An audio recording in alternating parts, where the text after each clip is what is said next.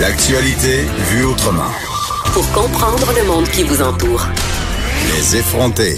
On est avec Élise Jeté, euh, notre collaboratrice culture. C'est toujours un plaisir euh, quand tu viens, Élise, parce que tu nous fais découvrir des choses. Oui, tout juste avant la fin de semaine en plus. C'est ça. Pour euh, ouvrir vos horizons, Ben, Oh, vous quand on a donner du des choses à temps- faire. Oui, Ben la fin de semaine, c'est comme le moment où justement on peut se permettre j- de, de prendre une pause puis de découvrir des choses. Et là, je suis contente parce que il y a plein de trucs que je connais pas aujourd'hui. Mais Ben, j'avais le goût de- d'aller vraiment dans des, des choses que je- j'allais te faire découvrir aujourd'hui. C'est- Oh. C'était ça mon objectif. Euh, Donc, c'est c'est gagné d'avance. Euh, donc, la première chose dont je voulais te parler, c'est de mon concours préféré qui, euh, qui bat son plein euh, actuellement. Ce sont les francs ouvertes. Est-ce que tu connais les francs ouvertes? Oui, ça bien. Oui. Bien sûr. Et là, euh, les francs ouvertes, ça dure pendant plusieurs semaines. On a trois groupes de musique qui jouent au Lion d'Or tous les lundis soirs. Ça dure pendant sept semaines avant les demi-finales et la finale. Et à chaque euh, soir, on update, dans le fond, le, euh, excuse-moi l'expression, Non, le ça va, Vanessa parle tout le temps anglais. fait qu'on Excellent. s'habitue. Excellent. On update donc le top 9. Donc, le, le top 9 va se rendre en demi-finale. En tout, il y a 21 groupes qui vont jouer. Et à chaque lundi soir, donc, on entre des nouveaux venus dans ce top 9-là. Et il y en a, évidemment, qui sont éliminés du top 9. C'est comme, c'est comme un Lavoie ou un Star Academy. un oui, euh, oui, mais là, c'est des auteurs. euh, la plupart sont auteurs, compositeurs, interprètes, mais surtout, ils chantent euh, tous des chansons originales en français. Sont-ils tous en train de chanter des chansons tristes tout le temps, là? Tout le monde est triste en musique en ce moment. Ah, Non. euh, Ils ne chantent pas tous des chansons tristes. Toutefois, l'extrait que- l'extrait qu'on va entendre, je veux- c'est- il s'appelle Thierry Larose. Il est en ce moment en tête du, so- du fameux top 9. On va parler un peu de lui, mais on va aller l'écouter en premier. Skip dans la préface À la dérobée Personne va remarquer Les bébés qui deviennent des enfants Ou des fleurs C'est quelque chose de Philémon Simon quand même. J'allais dire exactement ça. Un doux mélange entre Philémon Simon et Félix Diotte. Euh, C'est, c'est ma, mon explication pour ce gars-là. Thierry Larose, un jeune gars un peu timide, un gars qui vient de Sherbrooke. On avec- est ingénu, on aime ça. un ingénu. Il, euh, il avait un band qui s'appelle The Mexican Candies et là, il est vraiment en solo. Euh, sur scène avec lui, il a trois musiciens, mais c'est, c'est le projet de Thierry Larose. Très délicat, très doux, très euh, mélancolique. Euh, Moi, ça, ça vient me chercher. Cette chanson-là s'appelle Cache-Cou. Euh, donc, il nous dit qu'il peut être notre cache-cou si jamais on a de la peine. Oh, Tu sais? mais ça me tente pas. Non! Ben voyons, je ça, mon l'aime. cache-cou. Je te proposais. Fait que c'est ça. Euh, moi, Non, mais c'est parce que j'étais un peu tendue de la musique dépressive, Je mais ça comprends. doit être à cause de mon blues du printemps. là. Mais il a vraiment tout raflé le lundi dernier. Il il y avait comme personne qui euh, parlait dans le Lion d'Or. C'est très rare euh, pendant les francs ouvertes que on peut entendre une mouche voler. C'était le cas euh, pendant la prestation de Thierry Larose. Fait que tu lui prédis un brillant avenir. hein? Je lui Ellie? prédis un brillant avenir, puis il y a souvent des surprises aux Francouvertes en, en finale euh, lorsqu'on dévoile le grand gagnant. Des gens qui ont jamais rien enregistré de leur vie, qui gagnent le concours, tu sais, ça arrive vraiment souvent. Oui, il y a déjà eu des victoires un peu plus euh, euh, calculées, si on veut, avec les Sœurs Boulay notamment, ou Philippe Braque Tu veux dire des valeurs sûres. des valeurs sûres. Par contre, euh, il y a déjà eu en 2016 notamment la famille Ouellette qui avait gagné. Eux, ils avaient rien à leur actif. Euh, ils ont fait un album par la suite. On n'en a pas vraiment parlé, mais euh, il y a des groupes comme ça qui, s- qui réussissent à se hisser au sommet. Puis j'y prédis quelque chose comme une surprise. Mais c'est une bonne nouvelle. C'est une bonne Je nouvelle. trouve que souvent, en musique, on est conservateur. Moi, la première, là, Oui. on, a tout- on a tendance à revenir au son qu'on connaît, au groupe qu'on aime, puis Des pantoufles. Puis même, oui, puis même au niveau des bands qu'on aime. Je sais pas Ouais. si tu connais le, le symptôme du deuxième album. Là. Oui, Tu sais, on, ah oui. a parlé ici de, Ça du passe ou nouvel ça album casse. des Sœurs Boulay. Oui, c'est ça. Moi, j'avais tellement aimé le poids des confettis que tout ce qu'ils ont fait après, j'étais Ouais. comme, ah, c'est moins bon. Tu sais, Mais j'étais tu vois, j'étais moi, comme de 4, 4, mauvaise 8, foi. 8 de l'amour, leur deuxième, j'ai adoré ça. Il faut l'écouter à de nombreuses reprises, Ouais, je dirais. Donc, c'est euh, voilà. OK. Ben, euh, ça me donne. euh, OK, je vais, je vais suivre ton conseil, puis je vais peut-être écouter Thierry Larose, mais je vais attendre qu'il fasse un peu soleil. Pour être sûr Comme ça, j'aurais pas envie de me passe bien. définir. Parfait. On- si tu ne veux pas écouter de musique euh, à te à t'ouvrir les veines comme tu viens d'en parler, euh, on ira euh, écouter la télé. Hein? Ça, c'est- c'est c'est bien correct, ça, écouter la télé. J'adore. Quelque chose de drôle, quelque chose aussi de policier On en dirait même qu'il temps. n'y a plus rien de drôle. Mais ça, c'est ça, ça a été une belle surprise l'année passée. Il y a euh, Good Girls qui est sorti sur Netflix. La, ça avait joué sur NBC. La saison 1 au complet ensuite a été mise sur euh, Netflix et je l'ai dévorée en quelques jours seulement. Oh, t'as binge watch. J'ai binge-watché et euh, là, la saison 2 commence à jouer à NBC. Ça raconte quoi? ça raconte l'histoire de trois femmes qui vivent en banlieue, des femmes, euh, tu sais, Des sans- Desperate Housewives? non, non, non, des, des femmes euh, sans histoire, mais tu sais, avec des, des problèmes financiers. Desperate Housewives. Des, non, mais Desperate Housewives, ils ont pas de Ils ont pas problème vraiment de financier, problème là. C'est financier. ça, c'est Ouais. c'est ça que t'as pas compris, là. Fait que là, ça se passe à Détroit. Ces trois femmes-là, il y en a une que, euh, elle est, euh, elle est super euh, pauvre, puis elle a une fille en garde partagée, puis son ex est super riche, fait qu'elle veut faire vivre des belles choses aussi à sa fille, fait qu'elle est comme un Elle n'a peu pas de pension alimentaire, cette femme-là? elle a une pension alimentaire, mais tu sais, c'est c'est pas clair, là. Euh, Elle se ramasse pas avec tout le moton entre- dans les poches, là. Ça- Mais ça- tu me dis, ça se passe à Détroit. Est-ce Oui. que ça se passe dans le Détroit d'aujourd'hui? Parce que c'est assez, Oui. c'est assez décimé comme ville. là. Il y a Oui. des gros problèmes. là. Exactement. Ça fait que ça se passe aujourd'hui à Ah, mais c'est Détroit. intéressant comme Puis, contexte. euh, c'est ça. Fait qu'il y a- il y, a cette femme-là, il y en a une autre qui a une enfant malade, puis elle doit lui payer un traitement super cher, puis elle a pas les moyens. Et il y en a une autre que... Mais c'est drôle. On a Oui. dit que c'était drôle. là. Oui, c'est drôle. Attends, là, je, je vais arriver au bout de drôle. OK. Et là, la troisième, elle, elle est, euh, son mari est en train de faire faillite. Euh, puis, elle, puis elle le savait comme pas. Puis ils ont Ah. quatre enfants. Tu sais. On dirait que je m'identifie. En tout cas, c'est ça. Fait que là, les trois, c'est des trois, c'est trois amies. Euh, elles sont jouées par euh, Christina Hendricks, euh, et, euh, Retta, puis euh, Mae Whitman. Mae Whitman que j'aime beaucoup, une actrice qu'on a pu voir dans Parenthood notamment, dans quelques films d'ados aussi. Et euh, le- les trois donc décident de braquer une banque.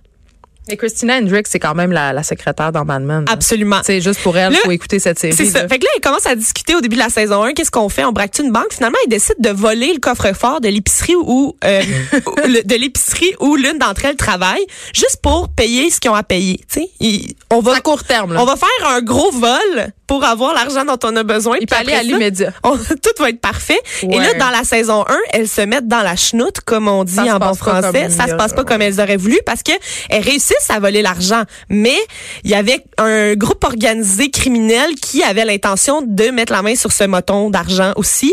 Fait que là, Ah. le, le- le groupe criminel leur demande de poursuivre euh, leur euh, manigance ensuite. Là. Elles On- doivent faire d'autres Ah. On se crimes. croirait dans le dernier film de Denis Arcand, sauf en bon. Oui, c'est ça. Mais là, elles se mettent dans chenoute et par-dessus chenoute, par-dessus chenoute.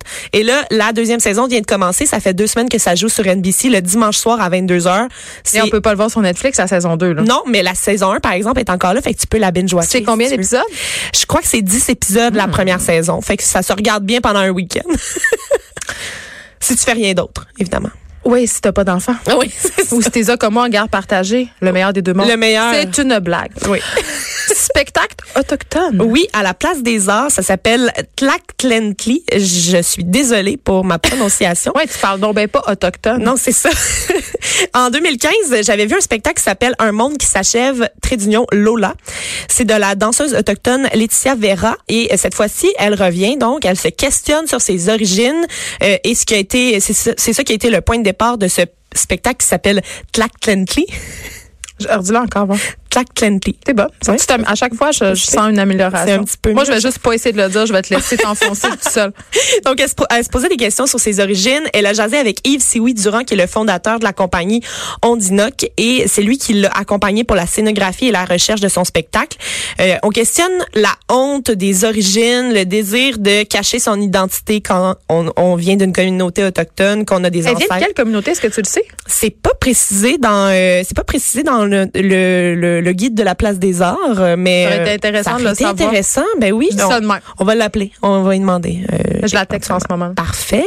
Euh, il y a aussi l'artiste Carlos Rivera qui a lui-même des origines euh, des origines mixtes en fait qui euh, est touché donc par cette thématique là et il mêle lui euh, en tant qu'interprète le théâtre à la danse. Donc c'est un spectacle qui mêle théâtre et danse. Fait que c'est un peu narratif quand même. là. C'est ça que tu me dis. narratif, puis c'est- c'est surtout, j'ai pas vu le spectacle encore, mais c'est euh, c'est très naturel parce que euh, on dit souvent que les rituels autochtones mélangent la danse avec la vraie vie et c'est ce- un peu ce qu'on veut illustrer sur scène c'est que la danse existe à travers des mouvements sociaux des mouvements euh, des mouvements Mais en même temps, Élise, là, tu me fais pas. C'est pas un spectacle de folklore, là. C'est Non, pas- ce on n'est- n'est pas du tout ce là-dedans. n'est pas là. folklorique OK, et ce parfait. n'est pas de l'appropriation culturelle ici parce que Ben là, c'est des, c'est des gens qui appartiennent à cette À partir communauté. de cette communauté-là. Ce qui est quand même une. euh, ça fait du bien hein? c'est la base. C'est la base, c'est la base.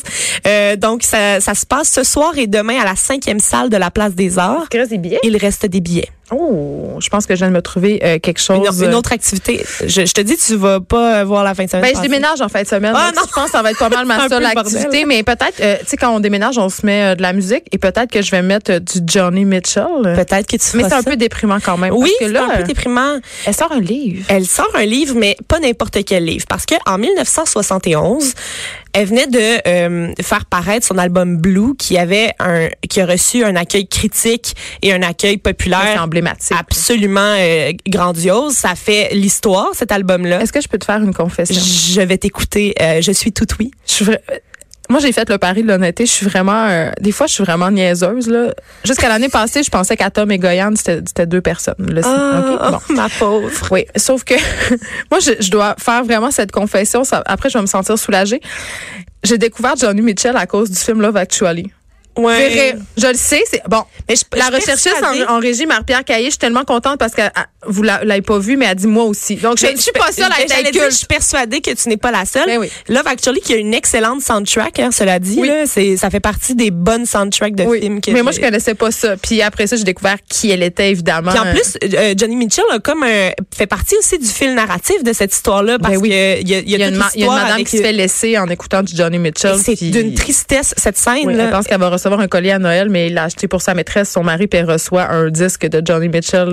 C'est c'est Mais- un moment fort et triste de ce film-là. Un classique. Un euh, classique, mais plutôt triste. On revient à notre euh, notre tune de Johnny Mm. Johnny. La Rose au début là. Oui, c'est ça, exactement. Donc, eh, bon, Oui. ce livre-là qui fait référence Oui, à l'album Blue. Non, ça fait pas référence à ça, mais quand il y a eu le hype autour de Blue, Mm-hmm. elle a fait paraître un livre en 100 copies. Seulement 100 copies. Wow. Ça s'appelle Morning Glory on the Vine et euh, ce sont des poèmes qui sont retranscrits à la main avec des aquarelles. Oh, c'est lourd. C'est- Ah, Geneviève, t'es de mauvaise foi. Ben oui, c'est pour ça que je suis là. Mais oui. Euh, puis, euh, on s'entend que, vu que c'est sorti à 100 copies en 71, la première édition de cet ouvrage-là est super rare. Et là. cher, sûrement. Super cher.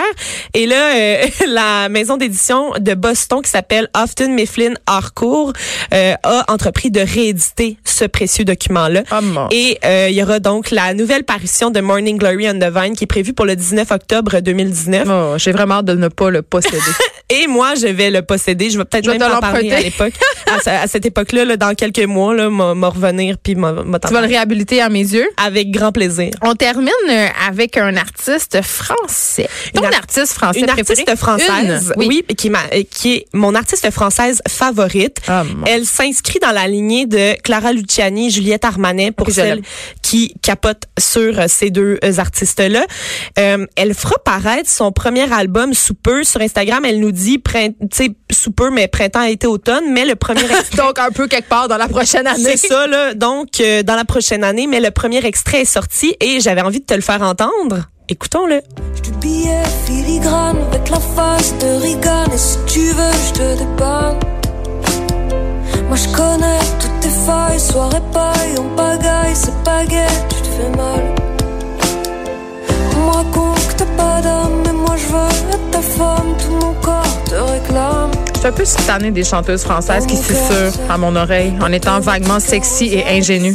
Je sais pas, mais il y a un petit côté euh, électropop urbain euh, très intéressant dans son dans sa démarche. Elle avait fait paraître un EP en 2017 qui s'appelle Passat Digital et s- sur mon euh, décompte Spotify là, de mes chansons les plus écoutées de l'année, c'était dans le top du top. Tu t'es vautrée dans Marie-Fleur J'ai allègrement. adoré ça. Il y a une chanson notamment qui s'appelle Saint-Paul-Delmar euh, et elle dit euh, Tu te demandes si c'est pas bien mieux quand c'est pire. Tu te demandes si c'est pas bien mieux quand c'est pire. Je trouve ça très poétique. Ben, en tout cas, ce sont des textes qui portent à réfléchir. Puis ça, ça, je dois avouer que ça me manque cruellement en musique assez souvent. Oui.